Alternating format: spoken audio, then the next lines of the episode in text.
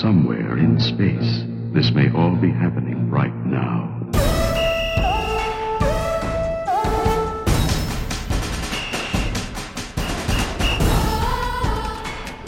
Desde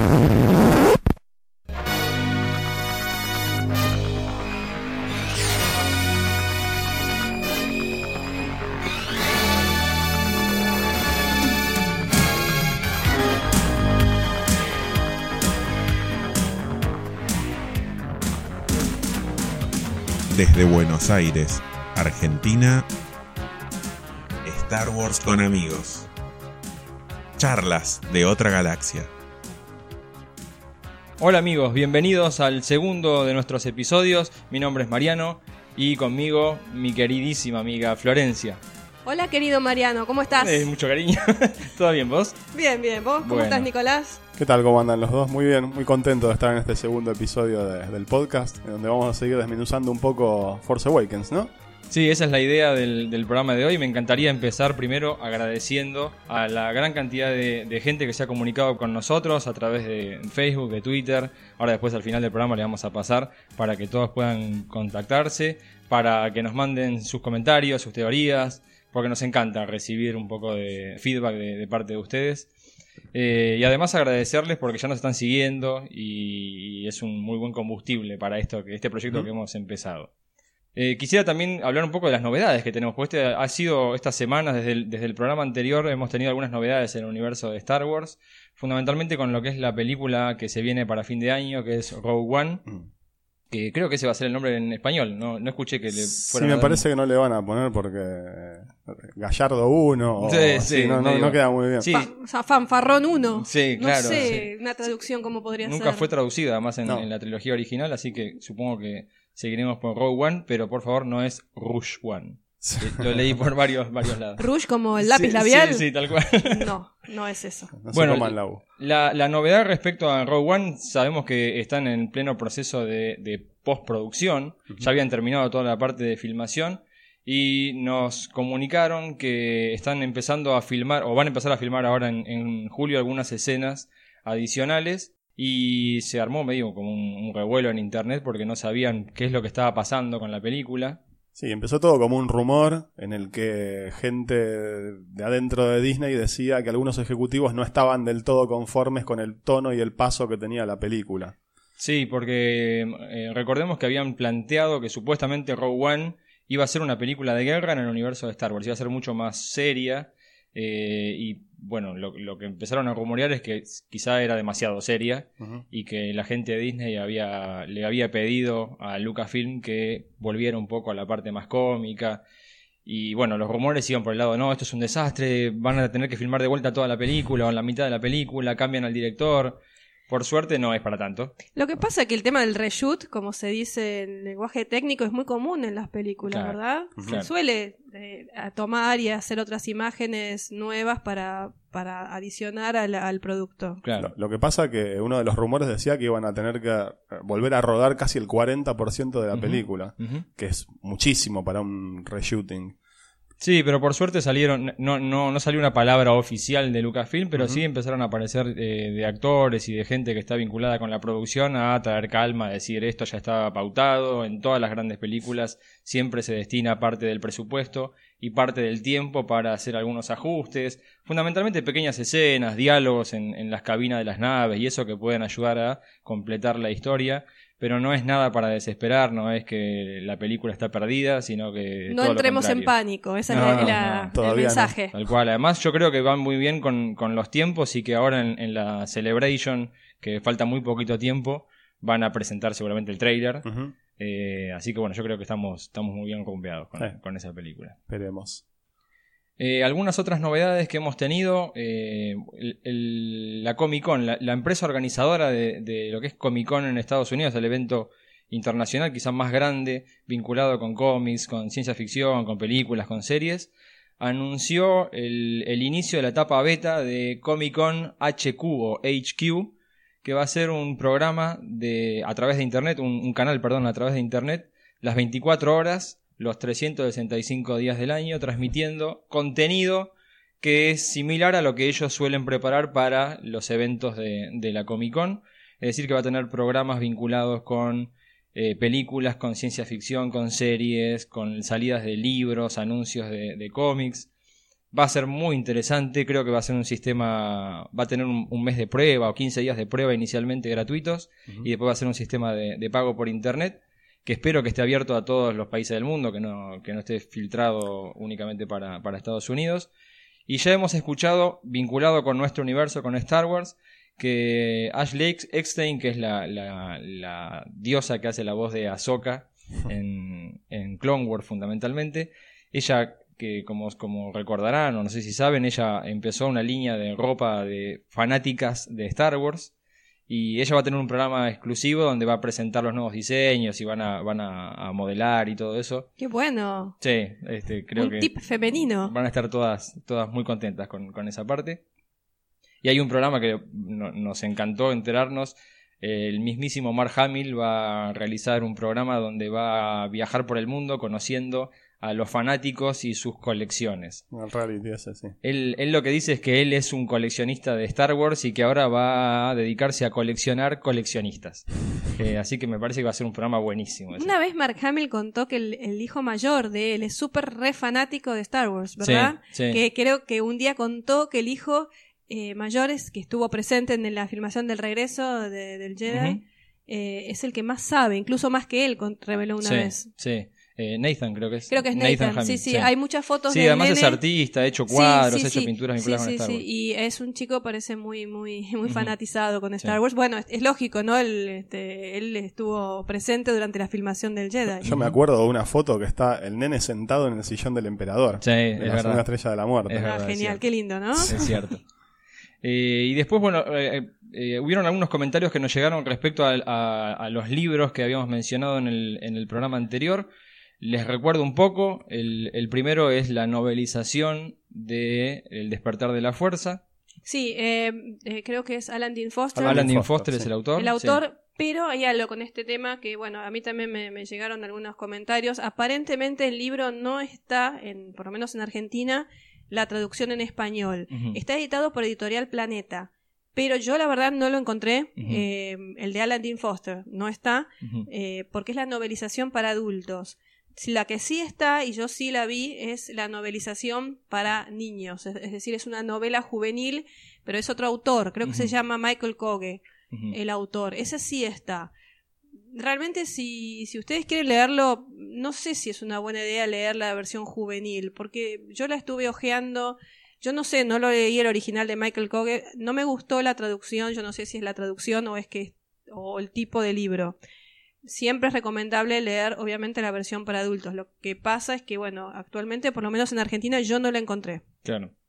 Eh, el otro libro que habíamos mencionado era Before the Awakening, que sería algo así como antes del despertar. El autor es Greg Ruca, o Ruca, eh, y ese creo que no está en español. No, Ese definitivamente está. no está. Pero No, eso es un no. libro muy, muy recomendable porque es, es un libro bastante corto y te cuenta las historias previas, como habíamos mencionado, Sí. de, de Finn, de Poe y de Rey. Ahora, si tienen que elegir uno, yo siempre les recomiendo eh, el, des- el despertar. O sea, Sí, la novela de la película, novela de sí, la película. Sí, sí. Si tienen que elegir uno, y bueno, elijan ese, Sí. eh, que es, me parece más, más interesante, más jugoso. Después habíamos mencionado también, eh, Nicolás había hablado... Bloodlines. eh, no, eh, Bloodline, Bloodline es el, el que estamos leyendo ahora, que estamos por terminarlo, Sí. de Claudia Gray, que está excelente. Es muy bueno, muy Ah, recomendable. muy buen- pero muy otra bueno. vez, tenemos el tema del idioma. Eh, no, todavía en Argentina no está y no sé si existe una traducción en español. Sí.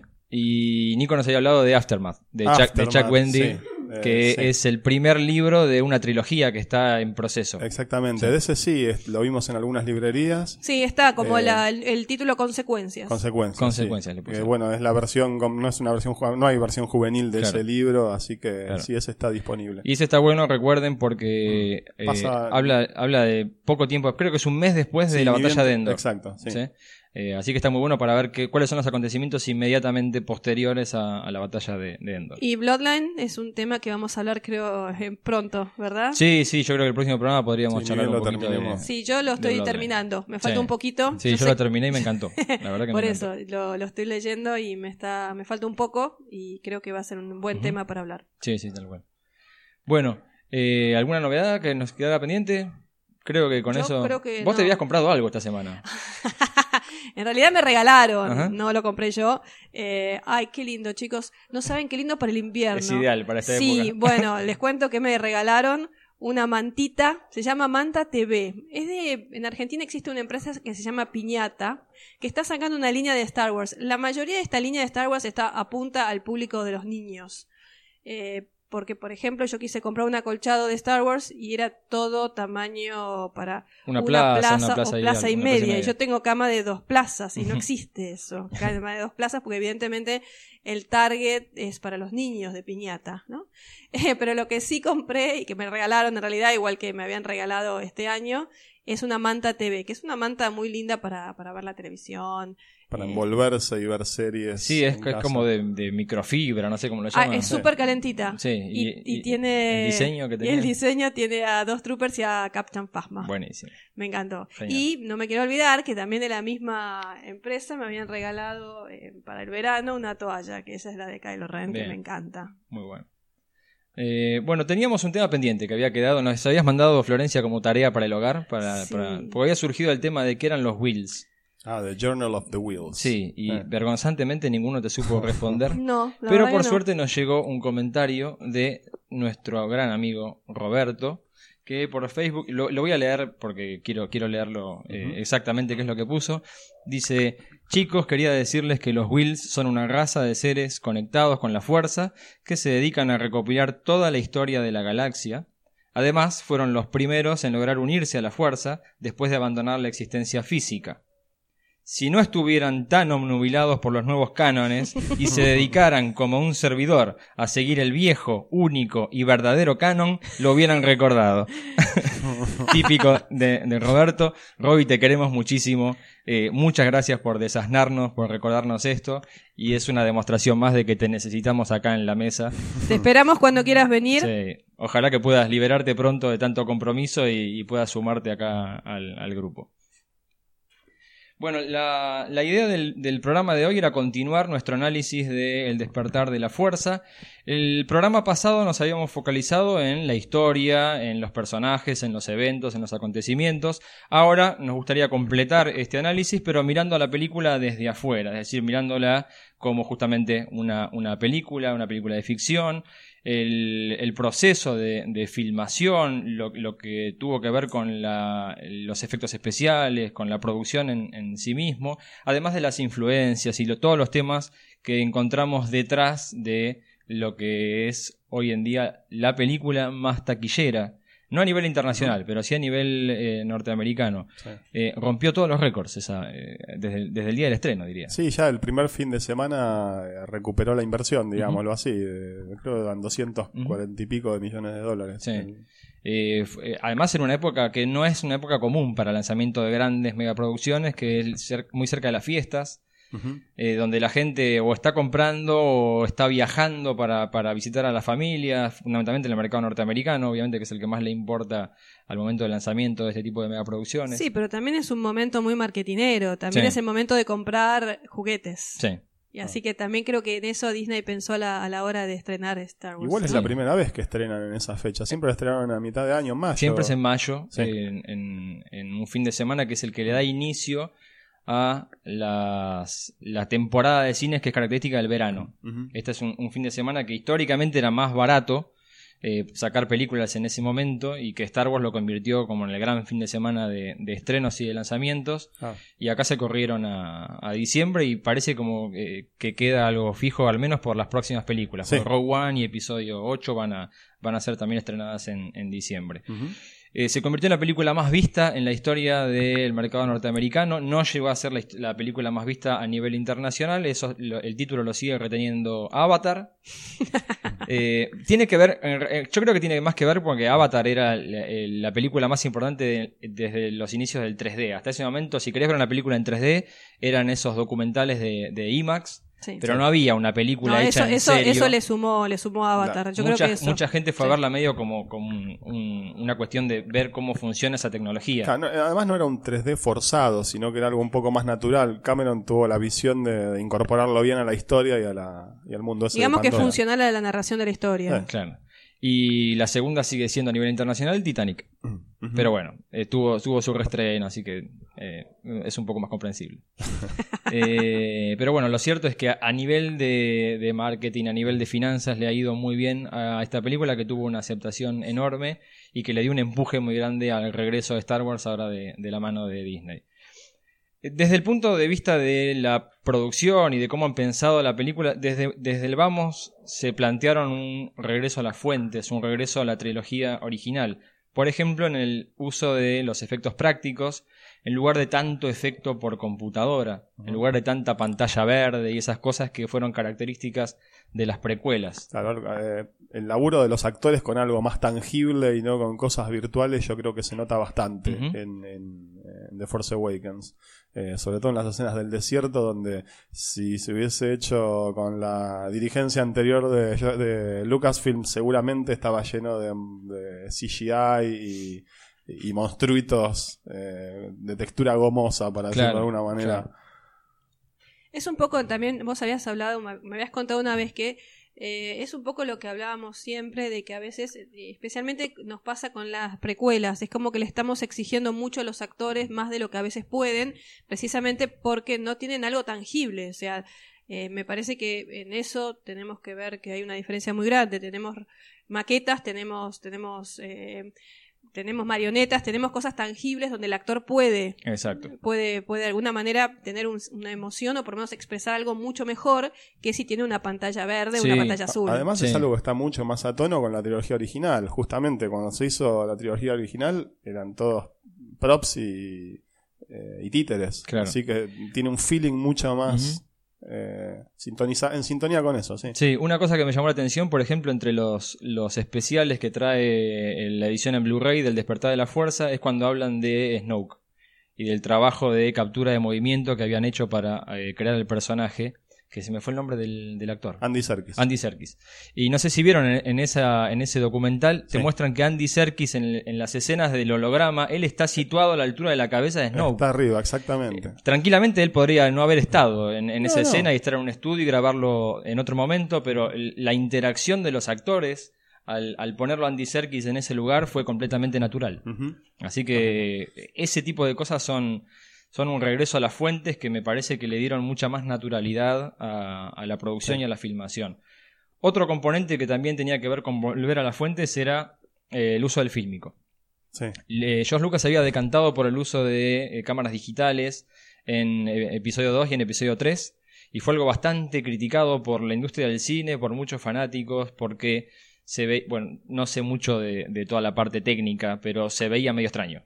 Sí, Bueno. sí, tenía un- una... Sí, nos gustaría en algún momento invitar a alguno de nuestros Sí, conocidos sí. eh, para que venga un poquito a explicarnos un poquito la cosa técnica, pero es cierto lo que decís, la calidad del fílmico no es la misma que la calidad de algo digital. Sí, además el fílmico agrega un grano, agrega a- eh, componentes que, que- que también se traducen en la pantalla y en el ambiente que te genera la película. A mí me resulta más cálido el fílmico. Claro, Tiene claro. otra textura la imagen. Claro. Me Sí. parece por eso más cálida como Eh, y fue muy interesante porque al momento en que Abrams y Lucasfilm deciden ir por el lado del fílmico, eh, contrat- que compran la, la producción de fílmico a Kodak, una empresa eh, insigne de, de la industria del cine y de, de la fotografía en Estados Unidos y que estaba en quiebra porque su mercado había caído enormemente.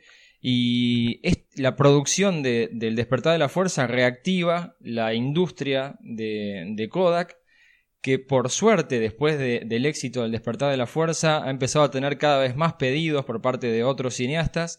Y ya se está hablando de que el 2016 va a ser el año en el que Kodak vuelva a tener ganancias, Ah. después de, de tanto tiempo. Así que eh, felices también por, por ese lado de, de volver a las fuentes, inclusive en, en- en cómo se filmaban las películas Ujú.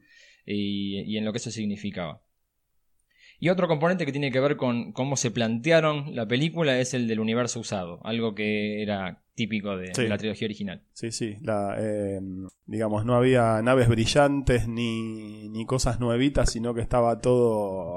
todo tenía su historia, hasta los elementos más básicos.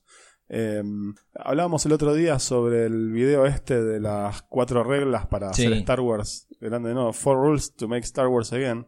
Eh, y ese era uno de los puntos, ¿no? Es un video muy recomendable que salió bastante tiempo antes de, de Force Awakens, que habían hecho un grupo de fans y en el que mencionaban estas cuatro reglas. Una era esta que vos mencionabas, del universo usado, que nada en Star Wars es eh, nuevo y brillante.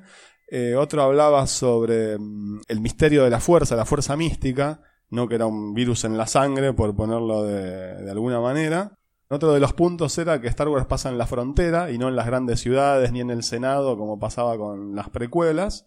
Y la última era eh, que Star Wars no era una cosa adorable ni simpática. Creo que la frase exacta que usaban en el video era algo así como que si entras en el lugar equivocado recibís un tiro. Claro, Lisa claro. y llanamente. Claro. Eh, está muy bueno el video para que los fans comprueben que se cumplió por suerte eh, con la producción de, de Disney. Así que lo vamos a colgar en la página cuando terminemos de sacar el podcast, así lo pueden ver y, y comprobar que se cumplió. JJ seguramente lo vio ese video, porque bueno, Sí. él es fan de Star Wars. Sí, de hecho lo cargaban diciendo que si no cumplía con las reglas le iban a empezar a llamar Jar Jar Abrams. Eh, sí, porque hay una diferencia. o sea, hay- muchos de nuestros oyentes, hay muchos fanáticos que crecieron con las precuelas, que para ellos, para, para hacernos una idea, el tiempo que pasó desde el regreso del Jedi hasta el estreno de la amenaza fantasma es igual al tiempo que pasó desde la amenaza fantasma hasta el estreno del despertar de la fuerza. ¿Sí? O sea que hay, hay muchos chicos que nos escuchan hoy en día que para ellos Star Wars nace con episodio 1, con la amenaza fantasma. Eh, después descubrieron lo que eran las películas más viejas y se enamoraron de las seis películas. Pero nosotros que venimos de la trilogía original tenemos internalizado estos cuatro conceptos que menciona Nicolás y que nos definen lo que es Star Wars. Por eso hay muchas cosas de las precuelas que nos hacían un poco de ruido. Eh, hoy, por suerte, creo que nos hemos amigado bastante con ellas. Eh, igual vamos a, a charlar. eh, en Sí, algunos de sí. los programas vamos a analizar las precuelas. Amigarnos no quiere decir que... Perdonar las- todo. las lo hemos... Sí, Sí. sí, sí, o- o Y las hablas, por vos mismo, ¿verdad? Bueno, Lo de amigarse. bueno, pero este es- no es el podcast de las precuelas. No, ya hablaremos, Ya- hablaremos adelante, analizaremos las precuelas y nuestra relación con, con las mismas. Pero lo cierto es que, bueno, con todo esto de utilizar de vuelta los efectos prácticos, utilizar el fílmico, volver al concepto del universo usado, claramente Lucasfilm se había seteado el- la idea de llevar la película hacia lo que denominamos, y lo charlamos de esa manera en el programa anterior, un fanservice. Algo así como una caricia a los fanáticos originales. ¿sí? Eh, el tema es que muchas personas eh, están diciendo que se, pasó. Se sintieron muy acariciados. Sí, como Sí, que se pasó, se pasó de largo y eh, más que un fanservice es una remake o un refrito de eh, New Hope fundamentalmente. Sí, yo lo, lo que escuchaba y lo que uno ve es una de las sensaciones que tuvimos al principio después de, de verla. La primera vez sobre todo, ya en la segunda y en la tercera es como que vas eh, entendiendo un poco más que, que no es una remake. Pero al que la vio una sola vez le puede quedar ese sabor. ¿Por qué? Porque, como decíamos, tenemos una estrella de la, una especie de estrella de la muerte, una estación espacial que puede destruir planetas. Tenemos el droide que lleva los planos secretos de una resistencia barra rebelión para derrotar a un imperio barra primera orden. Eh, también teníamos en una escena eh, las X-Wing volando por una trinchera cuando están atacando eh, la base Starkiller.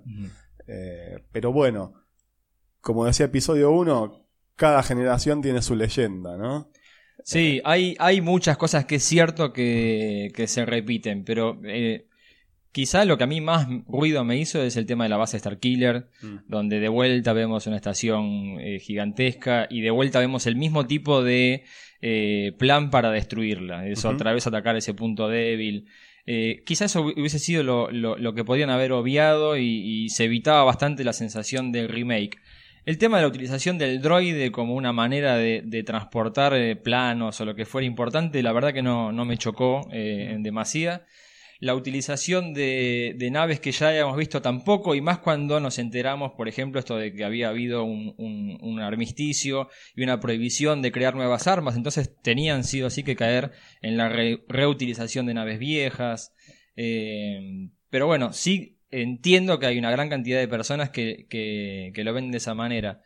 Por otro lado, eh, lo, lo charlamos la- en el programa anterior. El despertar de la fuerza no es una película para verla una sola vez. No, no, definitivamente. Tenés que verla varias veces. Por eso yo te decía que eso me pareció la primera vez que lo vi. Ya la segunda empezás a encontrar. ¿Cuántas a veces la viste, Nicolás? Confesémonos ahora, Eh, momento de confesiones. La vi tres veces en el cine, en IMAX. y dos veces en Blu-ray. Ah, más o menos Bien. como yo. Yo cuatro en el cine y una en Blu-ray. Eh, yo la vi tres veces en el cine y ya llevo cuatro veces en, en Blu-ray. Pero confesá, Mariano. Eh, todavía no estoy al día con mi récord. Decilo. Mi récord, eh, lamentablemente, fue ver eh, La amenaza fantasma 11 veces en el cine.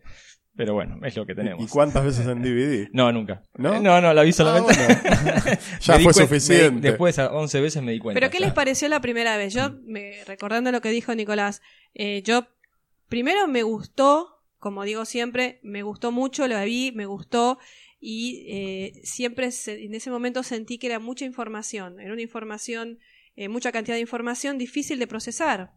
Mucha información que yo necesitaba verla otra vez y otra vez Mm. y otra vez porque me pareció que la primera visión no era suficiente. Es mucha información y uno quiere ver los más los detalles. Al principio uno mira la historia, después va mirando otros detalles. Lo que pasa es que estábamos, por lo menos en mi caso, y creo que todos tuvimos el mismo sentimiento, con muchos nervios, Sí. mucha emoción, muchos Mucho temor, nervios, mucho mucho temor. temor, Sí, ya, mucho que- miedo. Estaba, veníamos con algunas desilusiones importantes en este. Sí, yo me la pasé. Yo me di cuenta, cuando la vi por segunda vez, me di cuenta que la primera estuve todo el tiempo al borde del asiento porque decía esto en cualquier momento. Y se la va al segunda pasto". la disfrutas más. Sí. Y la tercera la disfrutas Sí. más todavía. Sí, es Sí, así. pe- Pero es como que la primera vez yo estaba entregado a la historia, tratando de ver qué pasaba, eh, qué, qué pasaba con los personajes y con la narración.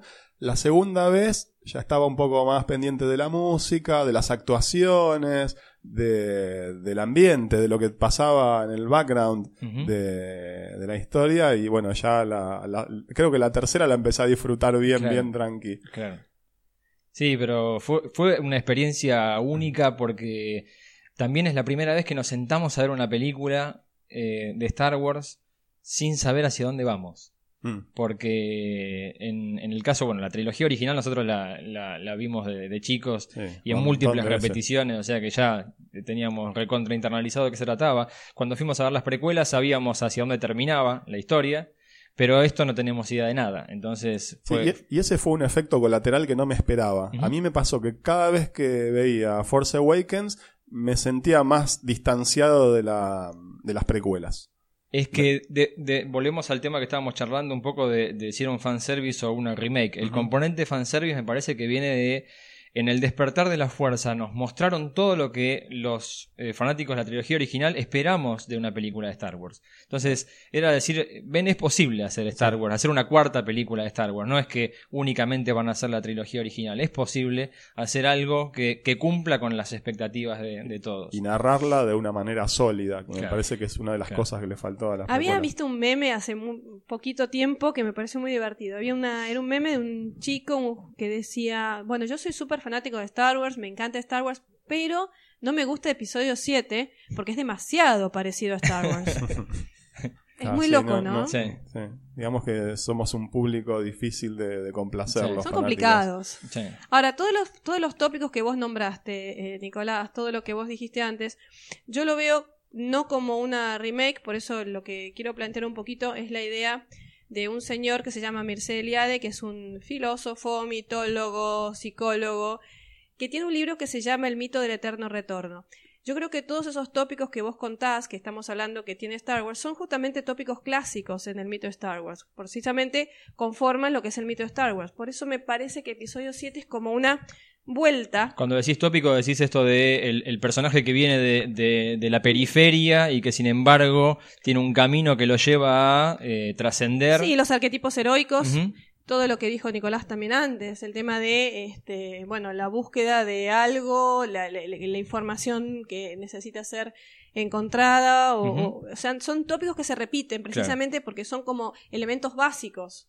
En el relato de cualquier tipo de historia Sí. de esta Y característica. en el caso de Star Wars tiene esos tópicos básicos. Bueno, convengamos que en las precuelas también pasa algo similar. Eh, eh, también tenemos, eh, es una cuestión casi cíclica, eh, Sí. donde de vuelta un, un personaje que viene de la periferia se termina convirtiendo en, el, en este caso, Anakin Skywalker, en el Jedi más capaz y el, el que... Por eso te, te- te digo, hay una resignificación de todos estos tópicos clásicos, pero en un nivel diferente. Es decir, se reestructura la narrativa, Claro, pero se respetan los tópicos. Claro. ¿sí? O sea, es lo que se llama el mito del eterno retorno. O sea, vuelve, vuelve la misma historia con los mismos tópicos, pero en un nivel narrativo distinto. Por eso Claro. está bueno verlos desde ese punto de vista como una actualización del mito, ¿no? Se actualiza el mito desde otra perspectiva. Por eso hablamos del tema cíclico, que Star Wars Claro. es cíclico, ¿no? Pero Que- tal vez lo contaminaron eh, repitiendo cosas que van más allá de el, el- el relato. Como decís vos, por ejemplo, siempre, ¿por qué arena? ¿Por qué Claro, nieve? claro, el tema de que por qué tiene que, el, el que va, la que va a ser la, la protagonista, por qué tiene que venir de un, de un planeta que es Tatooine con un sol menos.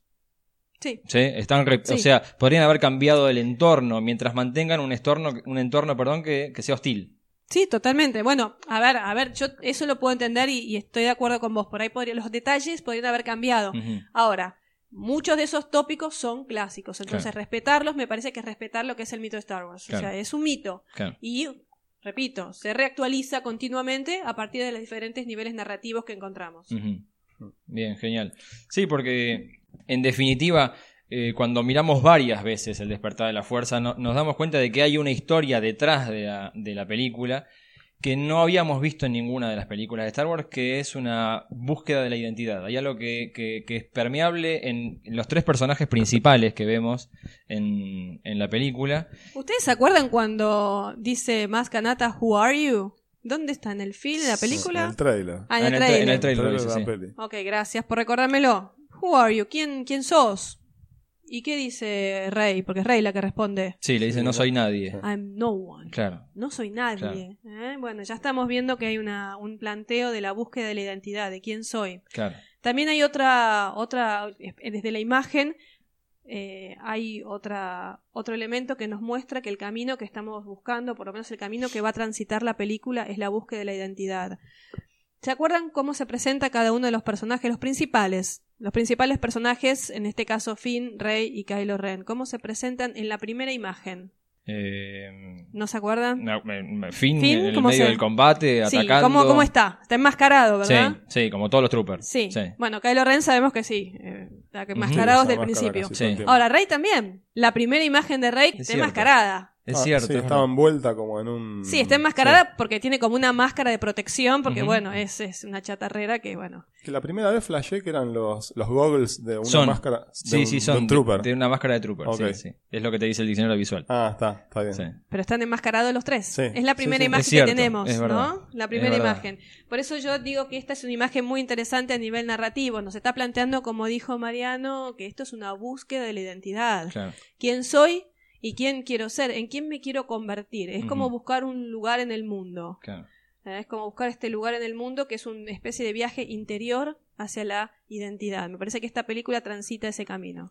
Sí, igual, bueno, son máscaras distintas. Porque la, la- máscara de. mm, La máscara de Finn es la máscara que lo, lo identifica como un Stormtrooper. Todos los Stormtroopers, desde, bueno, desde los Clone Trooper en adelante, Sí. la utilización de una máscara es la de eh, un uniforme llevado al máximo, porque son Claro. todos iguales. Es un engranaje más de esa maquinaria bélica. Sí, O sea, no- no- desde no el punto, de- desde adentro y desde afuera, ¿eh? porque de- desde adentro es eh, decir, son todas personas que parecen autómatas o parecen robots y están al servicio de la República, posteriormente del Imperio y ahora la Primera Orden. Y desde afuera lo mismo, porque es una solución para eh, mostrar personas que van a ser asesinadas sin eh, conectarnos como seres humanos, porque Claro. los, los troopers pueden morir libremente y no te Sí, genera no, esta no cosa tenés de- ninguna compasión, digamos. Exacto, son, soldados. O sea que la máscara de Finn es la máscara del anonimato, de la uniformidad. Sí, pero es un anonimato impuesto. Ah, totalmente. Bueno, impuesto ¿qué- por la organización que gobierna en ese Bueno, momento. Fasma, el capitán Fasma es como la, la encarnación de esta regla, de, esta, de este anonimato. Sí. ¿Se acuerdan que cuando Finn se saca el casco, Fasma le dice, no, Sí, enseguida Sí. le dice que se lo bueno, ponga. volvé a hacer uniforme, volvé a hacer uno Encima más. le agregaron una cosa más. Vieron que cuando se saca el casco Finn, hace un ruido como que está sellando el traje. Que Mm. en la trilogía original eso no pasaba. pasaba. Eh, pero en este caso se sella y, y- y le- quizá también transmite esto de sos uno con el uniforme. No te Sí, lo puedes sí, sacar sí. de ninguna manera. Bueno, por eso eh, me parece que la- el, el- eh, como el personaje de Finn es muy, muy, muy interesante en eso. Nosotros hasta ahora no conocíamos nunca un trooper que tiene una identidad o que por lo menos busca una identidad. Lo que busca Finn justamente es quién soy y quién quiero ser. Es la búsqueda de su identidad negada, ¿sí? Porque él está como, bueno, metido en una uniformidad absoluta. Ustedes se acuerdan que eh, la primera vez que él recibe su bautismo es de parte de Poe. Sí. Poe es el que lo bautiza con Que el come- nombre eh, Finn. otra cosa que me di cuenta recién en la segunda vez que la vi. Poe es quien mata al compañero de Y que casi lo mata a él. Que y lo que casi lo mata matado él. sí. Ahora, la ¿lo sa- sangre con la que marcan ahí. ¿Lo la- sabrá Finn? Eh, no sé, no sé. Vamos a ver qué pasa en el episodio 8. Qué feo contarle esas Sí, cosas, sí, ¿no? claro. Saber que el que te bautiza como que Sí. el que te devuelve tu humanidad negada. Bueno, Sí. pero es el que provocó el despertar de Finn, digamos. El, el- el- Bueno, ahí Sí. está, es muy interesante lo que decís, Nicolás, porque también hay un despertar en fin, que no es por ahí el, el de la fuerza, pero sí es el de la identidad. Hay un despertar de la humanidad. Y es un despertar que está, está marcado inclusive desde la banda de sonido. Hay un, hay un quiebre ahí en la música, en el momento en el que él, eh, cuando lo marcan con sangre sí. En, en- en la máscara. Bueno, tenemos un fin, un fin que busca ser una mejor versión de sí mismo, y también tenemos a Rey, pero la máscara de Rey es otra cosa. ¿Qué les parece la máscara de Rey? ¿Qué puede significar? Y eso, una chatarrera, alguien que no. que se esconde. Se esconde, pero... Sí, a mí me da más que, eh, que la máscara eh, es para nosotros, es, es decirnos, eh, vos podrías ser rey, cualquiera de ustedes podrían ser rey. Es algo que ya pasaba también con Luke. Bueno, ella, ella lo dice, I'm no one, soy Sí, nadie. claro. Nadie somos todos. Claro. Eh, sí, es una máscara de, de anonimato eh, impuesto desde el, el- el productor de la película, en este caso, de decir, mira, este personaje que vas a ver ahora podría ser vos tranquilamente. Bueno, eso es lo que hablamos un poquito, que vamos a hablar después del tema del arquetipo heroico, el tema de eh, el, el héroe puede ser cualquiera. Claro. ¿sí? Y bueno, y eso creo que es lo que ella nos transmite. Pero eh, más allá de eso, me parece que lo de Rey es interesante como, eh, como heroína, precisamente porque, como dijimos, ella está en un ambiente salvaje, un ambiente hostil, es una superviviente. Y es una superviviente que necesita, necesita estar refugiada. ¿Dónde vive? ¿Dónde vive Rey? En, En el AT-AT, AT-AT, sí, sí. Bueno, eh, Sí. la TAT es una reliquia del pasado. Rey Claro. vive en el pasado. Claro. ¿Se acuerdan cuando más Kanata le dice la pertenencia que buscas no está en el pasado, sino en el futuro? Sí.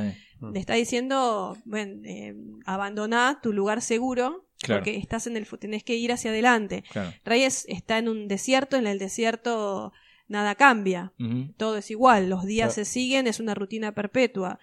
Eh, ¿Se acuerdan cuando Rey, eh, creo que es al principio de la película, empieza a, a hacer esos palitos para mostrar los Sí, días está que van pasando? días. Sí. Bueno, es un poco el, el símbolo de que para ella todos los días son iguales. Ella vive en el pasado porque precisamente está esperando a su familia. De alguna manera es una representación de que el pasado es su refugio. Eh, Sí, a bueno, en el caso de, de Luke tiene un inicio como personaje bastante parecido al, al de Rey, viviendo en un mundo similar, pero lo que vemos en, en Luke es que hay una voluntad, hay un deseo de aventura, hay un deseo de irse de la granja, de irse inclusive de, de Tatooine. es que el arquetipo de heroico de, de- de Luke es diferente. Sí, pero Sí. igual hay una diferencia, porque Luke tenía los tíos, que los, los terminan matando, es Sí. decir, eh, quiere empezar la aventura, pero se siente atado a, Atado, los tíos, claro. y una vez que mueren ya no tiene nada, se puede embarcar en la Claro. aventura.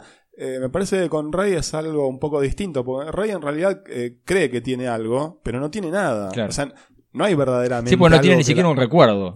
Claro, por eso, ella cree que tiene algo, pero Sí. no, en realidad es, eh, no, no tiene absolutamente nada que la, la una a Yaku, salvo este deseo que tiene de, de esperar que alguien vuelva, esa pertenencia de la que Y vos es, recién hablabas. es muy representativo también del ser humano, porque Mm. mu- eh, muchas personas, eh, eh, todos diría, pasamos en algún momento de nuestra vida por el deseo de hacer un cambio, de elegir un rumbo distinto, y a veces el temor, el miedo a lo distinto, lo que nos mantiene atados a la rutina la y a lo conocido. Sí, ni más ni menos. Eh, así que sí, es un, es un personaje muy interesante por ese lado. Sí, eh, hablamos eh, del tema del arquetipo heroico, es un tema que vamos a tratar especialmente cuando veamos la saga original, porque bueno, Luke justamente tiene esas características de arquetipo heroico. Ustedes saben que son como elementos que coinciden en todas las culturas, ¿sí? Son elementos que forman a un personaje. Hablaba Campbell, ¿no? Un poco de Sí, eso. yo Joseph recuerdo- Campbell es un, es un escritor muy, muy interesante, si a ustedes les gusta. Hay dos libros súper interesantes que es El mito, el, eh, no, El héroe de las mil caras Sí. y eh, El mito eterno. Son dos libros muy, muy buenos para, para leerlos. Campbell, Que además además... eh, fueron estudiados por Lucas al momento de... Sí, Exacto, sí, sí, muy- Lucas tiene buen conocimiento del Claro. héroe de las mil caras especialmente. Y, y bueno, y también eh, Campbell tiene mucha influencia de un, de un psicólogo, que seguramente ustedes lo conocerán, que se llama Carl Jung. Sí. Carl Jung es el que nos plantea esto de los arquetipos heroicos. Dice que son Él es el de la frase, el, el sueño es el mito privado y el mito es el sueño colectivo, ¿no? Sí. ¿Es de él? Exacto. Ah, Exacto, o no sea, me acordaba si era de él o de sí, Campbell. Sí, no, es de él, es de él. Es muy bueno porque justamente habla de que todos los, los lo- las culturas tienen eh, en, la, en nuestra mente está eh, esto del arquetipo. Son arquetipos que funcionan en todas las culturas y que tienen elementos muy comunes.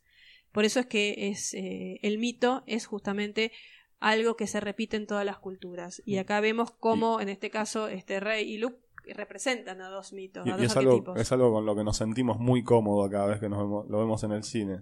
Por eso es algo con lo que te podés identificar. Es que justamente el cine funciona desde esa, desde esa perspectiva. La identificación con el héroe indica eso. O sea, como nosotros tenemos en nuestra mente, en nuestro inconsciente, mecanismos que enseguida nos hacen identificarnos con este héroe. Hay una predisposición, sí. Una predisposición natural a, eh, a priori que viene con las personas de identificarnos con este arquetipo heroicos porque bueno, es como dijimos antes. Rey puedo ser yo, puede ser él, puede ser cualquiera.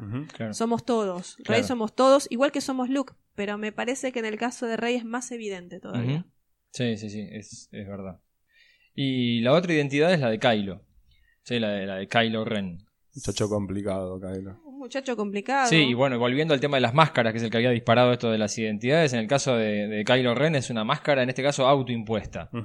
¿sí? Sí, sí, autoimpuesta precisamente porque cumple con lo que cumplía en este caso el teatro griego. El teatro griego lo que hacía era que cada máscara, precisamente lo que hacía era representar una característica. Por ejemplo, se acuerdan las máscaras del teatro griego, la alegría, eh, el- la tristeza, el miedo, son Claro. todas características que quiere, donde el personaje cuando usa la máscara quiere identificarse con estas características. Por eso tenemos un Kylo Ren que usa una máscara. ¿Qué quiere hacer? Quiere identificarse con su abuelo. Claro.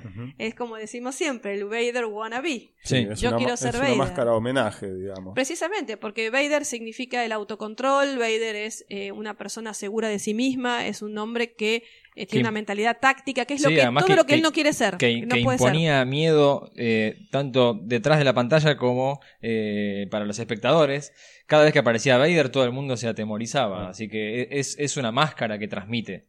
Es una máscara que transmite todas estas características que Kylo Ren evidentemente quiere ser. O sea, él al ponerse la máscara quiere ser Vader y quiere Claro. asumir todas estas características que Vader era, como dijimos, esto de crear terror en los otros también. ¿no? Pero bueno, un poco lo que estás diciendo me remite a la idea de qué es un villano. Ujú. ¿Qué es un villano? ¿Cómo va cambiando la idea de villano? Algo que es interesante es que en el caso de, de esta película de Force Awakens, tanto Kasdan como JJ estaban seguros que ellos que querían hacer una película donde el despertar fuera no solamente de Rey, sino también de Kylo Ren. Sí. Es decir, donde el protagonista también fuera el villano. Es decir, que Kylo Ren cumpliría esto de ser protagonista y antagonista. O sea, es, es- en eso es interesante y se despega absolutamente de las de otros villanos pasados.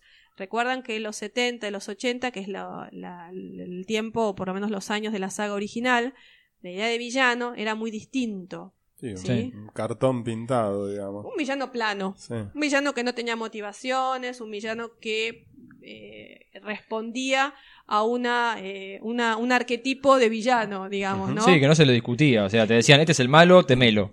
Este es el malo, no sabemos por qué es malo. ¿Qué Claro. quiere? ¿Dominar el mundo? Sí, Ponele. ¿Por qué? no sabemos. Sí. ¿Qué es lo que lo lleva a ser malo? No lo sabemos. Claro. Además, recuerden que Vader, todo de negro, o sea, es la encarnación del mal. Sí. Vader es la encarnación del mal. En, en- en- en New Hope, en, en el episodio 4, es la encarnación del mal y todas sus acciones no tienen un motivo, no tienen una, motivación. Es un villano clásico. Sí. Es lo que se Además- llama el villano clásico. Además representaba a la maldad de ese momento, que la- la maldad para los jóvenes, que eran los que se sintieron atraídos por eh, New Hope, por Star Wars, en la década, fines de la década del 70, la maldad estaba representada por los gobiernos, por las corporaciones, Corporaciones, por sí. todo aquello que te oprimía y que no te dejaba ser. Entonces, eh, Vader es la representación justamente de eso, mientras que Kylo Ren es la representación de un mal siglo XXI. Sí, además, eh, convengamos que Kylo Ren es un villano en progreso. Claro. Podemos decir que está dando su- sus pasos, está tra- transitando su camino a ser villano. Volviendo un, cachi- un poquito a Vader, nada más, un poquito más porque me gustaría aclarar algo más, pero Vader es un tema que vamos a hablar cuando hablemos de la saga original, por Sí. supuesto. Pero Vader eh, tiene un quiebre muy grande ¿En qué película Vader cambia este, esta idea de estereotipo de villano? ¿En qué bueno, momento sí, cambia? Imperio, obvio. Al final, pero al final del imperio. No, Sí, bueno, eh, sí, bueno. cuando, cuando dice la famosa Claro. frase, Luke, yo soy tu padre. Claro.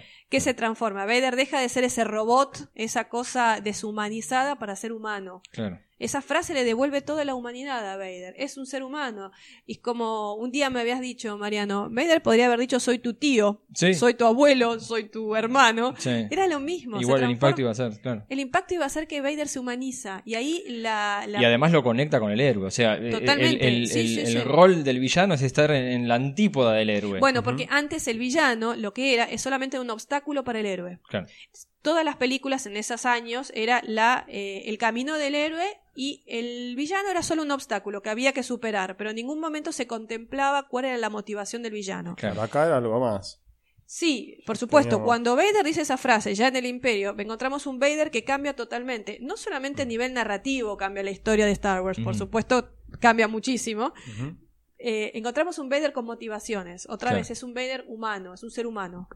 ¿Sí? Sí, es cierto. Eh, lo que- Bueno, mucha gente sí. toma El Imperio Contraataca como la mejor película de Star Wars. Sí, yo y- adhiero. eh, pero yo creo que fue un cambio que se hizo después de ver el regreso del Jedi y completar la historia de, de Mm. Vader. Quizá ahí volvieron y dijeron, sí, el Imperio, por lo que plantea, por lo que presenta y por el final, es la mejor película. Lo Además, pasa cómo es que- cambia la historia esa frase. Lo que como pasa que me- cambia Claro. absolutamente Ah, todo. Yo siempre pienso en esto. Vos decís el imperio es la mejor, mucha gente adhiere a eso. No es mi caso. No, yo sé que no Sí, es tu caso, sí. pero yo creo que en mi, op- en mi opinión personal, el imperio es la película que me gusta de adulto. Claro, De niño o de chica, eh, a mí siempre me gustó El Regreso. claro, Fue mi película favorita porque fue la que más disfruté. claro. Pero si yo lo veo desde la perspectiva de adulto, bueno, el imperio es, Claro. me parece No, mucho más interesante. En, mi caso siempre fue, es y será Star Wars, A New Hope. Sí, La la primera. aventura, la aventura, sí, sí, la sí. aventura. Es la con la cual me hice fanático. Bueno. Pero ya lo charlaremos cuando hablemos de, Sí, de sí, las completamente. originales. Pero sí, lo cierto es que hay, hay, hay un quiebre en, en la historia del villano que representa a Vader en, en la trilogía original en ese momento. Actualmente el villano cambia completamente. Un villano como Vader en la actualidad sería motivo de parodia. Si pensamos Sí. una, una película con un villano al estilo Vader, encarnación del mal. En episodio 4.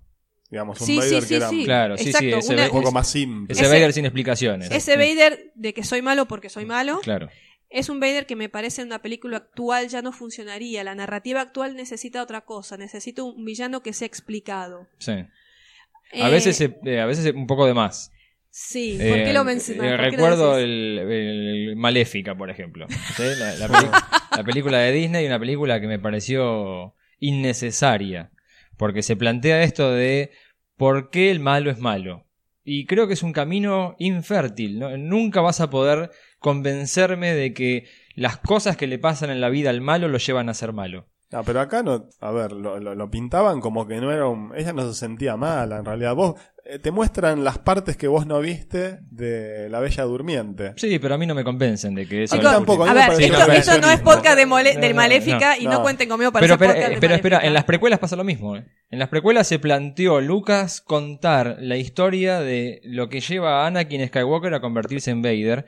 Y para mí no lo puede lograr. Pero eh, más allá de cómo filmó las precuelas, más allá del casting y algunos actores, creo que es imposible eh, justificar lo que llevó a Anakin a convertirse en Vader. Para mí debería ser algo que queda ahí en la leyenda y no mostrarlo. Sí, Lo dejamos para el podcast no, no había necesidad, no Dale, había necesidad. dale, dale, dale. Pero bueno.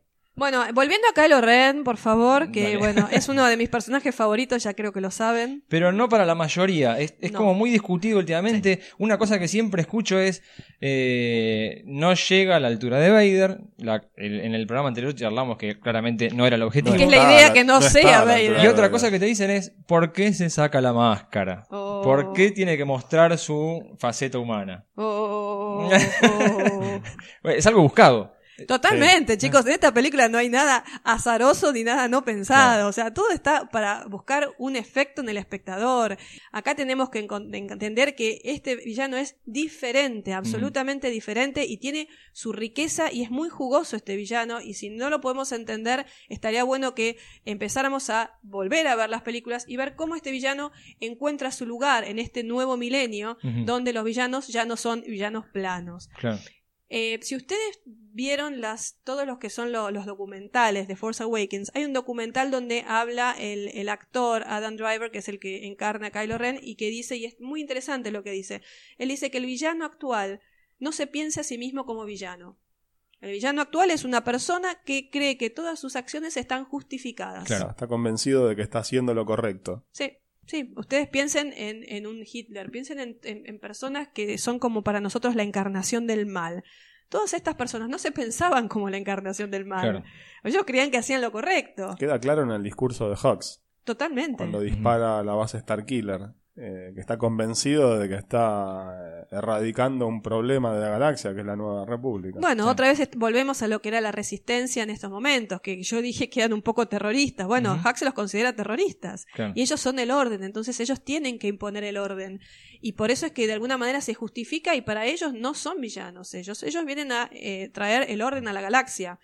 Por eso es un poco eh, la idea de que este, es- eh, Kylo Ren no es este villano que es Vader, ¿sí? Primero que es un chico mucho más joven, sabemos que es evidentemente una persona que ha sufrido o tiene muchas frustraciones personales, frustraciones sea porque no fue Eh, buen eh, hijo, eh, no, es que tampoco tuvo relación con los padres. Le- Leia, Leia volvió No. a ser senadora, volvió a ser política. eh, Han Solo volvió, se dedicó a ser un deportista A las carreras. las carreras.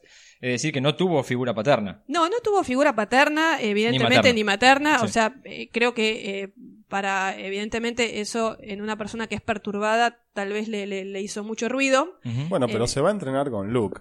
¿Eso no es una figura paterna? o- Sí, pero bueno, si después Es te enterás quién es tu abuelo y te enterás lo que hizo Luke con tu abuelo, quizá eso es lo que termina de cerrar la ecuación. Le trae algún problemita, Sí. cierto. Bueno, la frustración creo que es un componente esencial en el personaje. La frustración, la ira, el querer ser como. Vader y no poder.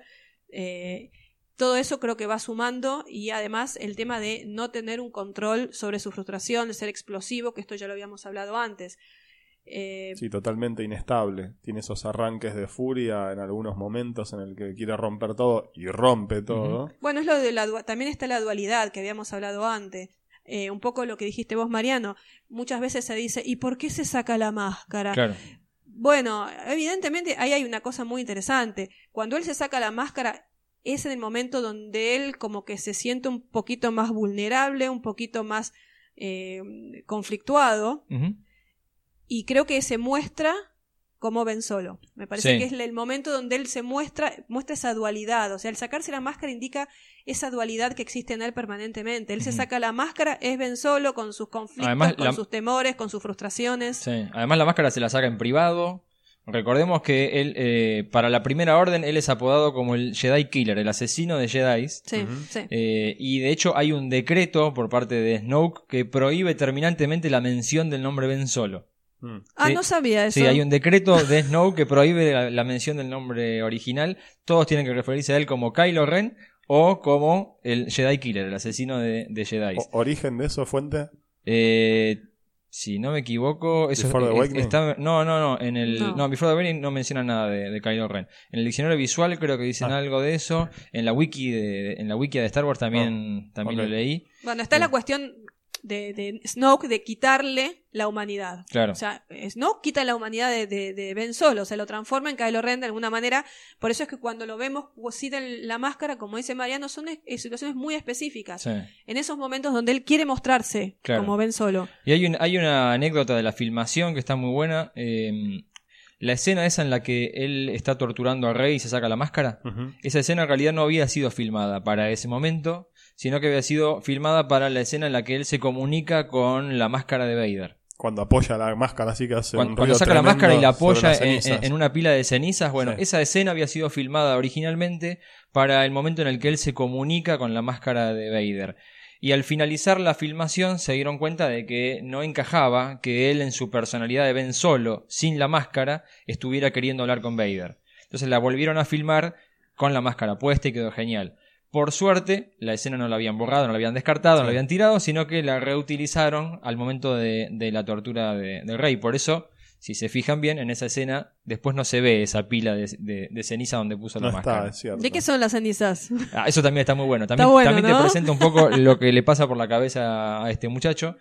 las cenizas donde él apoya la máscara son cenizas de sus enemigos anteriores que él venció, mató e incineró. Wow. Y lo tiene como una manera de recordatorio, eh, algo así como la cabeza de los Muy salvaje. Sí. Muy Buen salvaje. chico, ¿eh? Sí, muy salvaje y otra vez hablamos, eh, me remito un poquito a lo que hablamos antes en la charla anterior de eh, que bueno, esta, esta, este universo o esta galaxia no es la galaxia ordenada de los Jedi, de los Sith, es una galaxia caótica, totalmente caótica. Y, y me parece que todo esto de lo que mencionás de las, de las cenizas, ¿no les recuerda a Depredador? Sí, sí, que tenía el, el cuarto de trofeos. Los, Los trofeos, trofeos, los trofeos, muy salvaje, ¿no? Claro. Muy, muy, no Sith, digamos, porque el Sith me parece que tiene sus propios, sus códigos. Sí, sí. Eh, más, de, de más, caballe- más de más de caballero, me Sí. parece, ¿no? Es que el ordenado. Sith no existe más, supuestamente. No, en esta galaxia aparentemente el, no. el lado oscuro sí, pero no los Sith. Claro. Esto es una cosa completamente nueva, la, la, la orden de los caballeros de Ren. Es una cosa diferente y evidentemente, como dice Mariano, parece un poquito más salvaje todo esto de, de la- las cenizas, de, es como más cruda, mucho más violenta también, ¿eh? Eh, bueno, Kylo Ren como Vader wannabe, como el quiero ser Vader, quiero ser como Vader, eh, nos lleva un poquito a esta, este momento que mencionaste antes, Mariano, el tema del diálogo que tiene Kylo Ren con esa máscara. No sabemos si es un diálogo o solamente un monólogo, no sabemos si él escucha la voz de su abuelo o no la escucha, pero lo cierto, como vos dijiste antes, que esa es una imagen muy fuerte que se filma con la máscara puesta Sí. y, y expresa justamente el temor de Kylo Ren a no estar a la altura de su abuelo, a no Sí. estar a la altura de la leyenda que fue Vader. Sí, ahí le dice el tema de ayuda a mi abuelo eh, a, a A no resistir. sentir la atracción de- Sí. del lado de la luz y a completar tu tarea. La tarea eh, de Vader que- era erradicar a los Jedi de Pero la bueno, galaxia. bueno, eso me lleva a otra cosa. Yo Sí. no sé si es esa la tarea de Vader, porque sí. dice eh, completar tu tarea. ¿Qué tarea? No sabemos Para mí cuál es es la erradicar tarea. a los Jedi de, de la galaxia. Para Buah, mí esa es la no sé, tarea yo- que se había planteado Vader. Bueno, no sé si es así, pero no importa. Yo lo que quiero ver ir a otra cosa. Eh, esa escena a mí me enseguida me, me sonó a lo vinculo directamente con la misma temor que tuvo Abrams cuando hizo este episodio 7. El mismo temor precisamente porque él también tenía miedo de no estar a la altura de Lucas, no estar a la altura de las eh, de los fans. Claro. Había una presión muy fuerte de parte de todos los fans y de, de- de Disney, de, de- de un montón de, gente que quería, bueno, ver qué, a dónde iba este episodio 7. Yo creo que esta imagen de, de, de Kylo Ren expresando esos temores, no estar a la altura de la leyenda, es la mismo, el mismo temor, se vincula directamente con el miedo de Abrams a no estar a la altura de la leyenda que fue Lucas y de la leyenda que fue la saga original. Buenísimo. Eh, por eso me resulta como muy, muy atractivo a nivel psicológico. Creo que de esa manera se expresa un poquito lo que es el temor de, de Abrams a, a, bueno, a no Y- poder y- completar lo que empezó Claro, Lucas. Y los fanáticos seríamos la máscara de Vader. Sí. Claro. Aquellos, aquellos, aquellos que estamos esperando que él Claro. complete lo que Claro. empezó Lucas. Bueno, pero siguió las cuatro reglas que los fanáticos le demandaban y por suerte estuvo a la altura. Sí, sí, lo aplaudimos todos. Otra de las características que me gustaría mencionar para todas la- las, bueno, todas las personas que comparan a Vader con, con Kylo Ren, algo súper importante que es el tema de la, la tentación. En el caso de Vader, la tentación era no caer en el lado oscuro. Eh, él termina cayendo en el lado oscuro por accidente. Creo que esto lo habíamos hablado en la, seg- en la otra charla. Sí, no, lo que pasa es que eh, te lo había planteado y había quedado pendiente para esta charla de hoy y no lo vamos a esquivar. Es el tema de, desde mi punto de vista, Kylo Ren es irredimible. ¿Por qué decís eso? Porque, a ver, la redención de Vader viene de la mano de no poder matar a su hijo. Ujú. ¿sí? No poder dar ese, ese salto eh, y terminar asesinando él al, al emperador y, y volviendo al lado de la luz. Sí. Pero la posibilidad de redención de Vader viene porque él en ningún momento quiso pasarse al lado oscuro. ¿sí? Eh, Palpatine le llena la cabeza diciéndole que en el lado oscuro hay mayor poder y que va a tener mayor conocimiento y la posibilidad inclusive de evitar la muerte de aquellos que él quiere y él había pasado por no haber podido salvar a su madre entonces ante estas imágenes que él veía de la muerte segura de Padme él decide preservar la vida de Palpatine para que él le pueda enseñar y entonces eh, salvar a, a su amada Digamos que no le queda otra, otro remedio que acceder a, a ser el aprendiz de Palpatine. Sí, digamos que el, el amor eh, desde el punto de vista inclusive egoísta Sí, por parte sí, de sí. Anakin, eh, de querer preservar a Padme, lo lleva a caer al lado oscuro. Sí. En el caso de Kylo Ren eh, o de Ben Solo, hay una voluntad de irse al lado oscuro. O sea que él siente el llamado de la luz, la tentación de la luz y quiere, de- por voluntad propia, permanecer en el lado oscuro. Claro, él, él, él, él siente que su camino es hacia el lado oscuro y que tiene que hacer acciones para poder llegar al lado oscuro. De hecho, la- el asesinato de su padre, el parricidio, es precisamente eso, es una manera de acallar Esa llamada del lado luminoso. es lo que él busca. Es lo que él busca. Y sí. es lo que hablamos antes. O sea, eh, con este parricidio, ¿termina realmente de acallar ese llamado del lado luminoso? No, eh, según la novela te deja planteado como que no lo logra, que, o que él, él esperaba que tuviera un resultado mucho mayor del, del obtenido. Él termina mucho más conflictuado después de haber eh, matado a, a Han Solo. Por De- eso, debilitado, creo que es la palabra exacta que usa, pero sí. eh, Pero más allá de lo que produce en él, él ha hecho un acto consciente de maldad pura. Sí, de hecho así lo plantean inclusive Abrams y Kasdan. ujú. que es lo más malo que podemos hacer que haga este personaje. Y Sí. que mate al padre y encima el padre Han Solo. me Eh, parece que eso es lo que más te duele, que sea Han Solo sí, el padre. sí, sí. Si hubiera sido Pepe, Sí. No te hubiera molestado tanto. En- En definitiva, es irredimible. En definitiva, ustedes dos están en mi contra. No, yo lo veo, yo lo veo como irredimible por eso, porque yo lo veo que hay eh, el- el- la maldad que él, o los actos de maldad que él realiza los hace de manera consciente.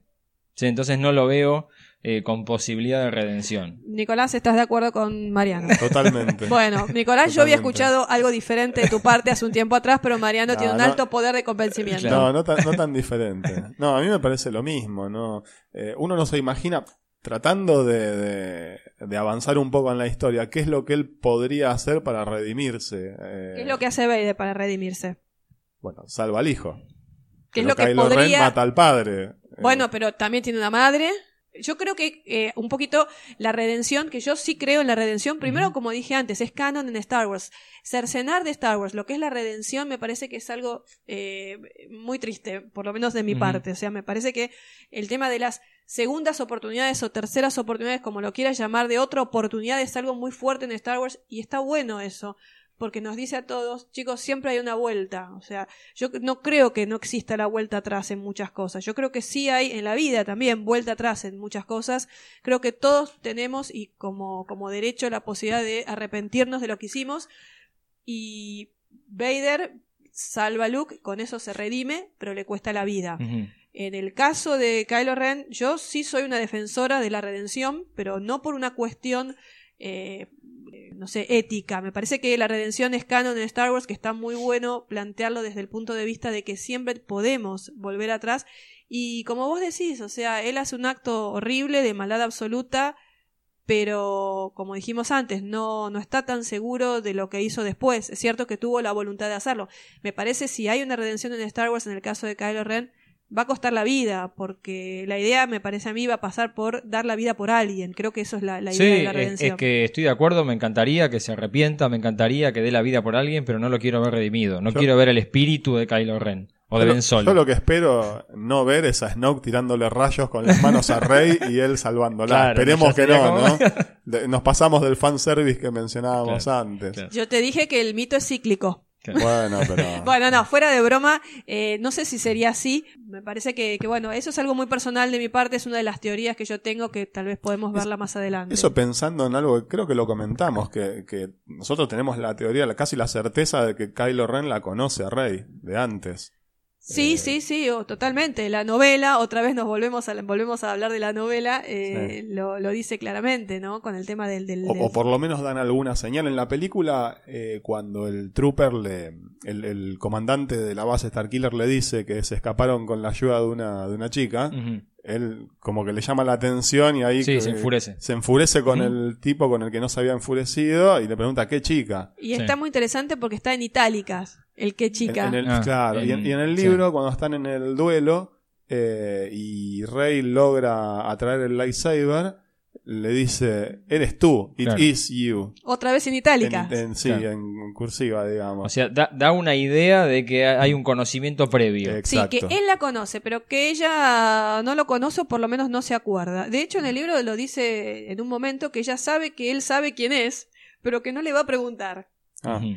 Lo dice, el momento ¿no? que la está torturando, ¿es? Eh, no me acuerdo en qué momento lo dice, pero ella, ella piensa, no, yo- él, él sabe quién soy yo, pero yo no le voy a preguntar. O sea, él Ah. dice eso eh, eh, como una, una cuestión introspectiva de ella, ¿verdad? Claro. No recuerdo exactamente dónde, pero sí, es evidente que ella sabe que él sabe. Sí. es medio extraño, pero es así, ¿no? Y que, pero que ella no lo recuerda, o por lo menos no, no sabe quién es. Claro. Pero vos mencionaste un poquito el tema del lightsaber. Sí, esa escena en que Esa escena. ella la trae. Sí, sí. Y esto otra vez eh, volvemos, otra vez el tema del mito, otra vez hablamos del mito, otra vez todo es cíclico, ¿no? Star Wars. ¿eh? Volvemos como Star Wars repite otra vez temas míticos. A mí me hizo acordar mucho el lightsaber en la nieve. ¿Se acuerdan que está en un montículo Sí. de nieve y que ellos dos luchan a ver quién lo va a empuñar? El sable de luz va a la mano de Rey. Rey, eh, es, esa es una, es una, es una acción que para mucha gente le resultó como que eso significaba que eso era la hija de Luke. ¿Se acuerdan que es una acción como que pareciera que lo- la define como la hija de Luke Sí, Skywalker? sí, son esos momentos que uno dice, ah, Rey es más poderosa, por eso puede atraer el sable de luz. Bueno, a mí me parece que precisamente no es por eso que la- la- el sable de luz va a la mano de. Rey. Ahí está muy metido el, el tema de eh, lightsaber como Excalibur. ¿sí? Excalibur es la espada de, la espada de Rey Sí, Arturo. la espada en la piedra. Sí, eh, Excalibur obedece solamente a Arturo. De hecho, en la escena donde eh, Arturo es coronado rey de Inglaterra es porque previamente pudo sacar la espada en la piedra. El único digno de empuñar Excalibur era Arturo porque era el verdadero rey de Inglaterra. Claro. Un poco tiene que ver, me parece, eh, el sable con esto de el sable con una voluntad propia, el sable que quiere precisamente eh, buscar quién es la persona que le va a empuñar, el tema de la voluntad, el sable tiene voluntad.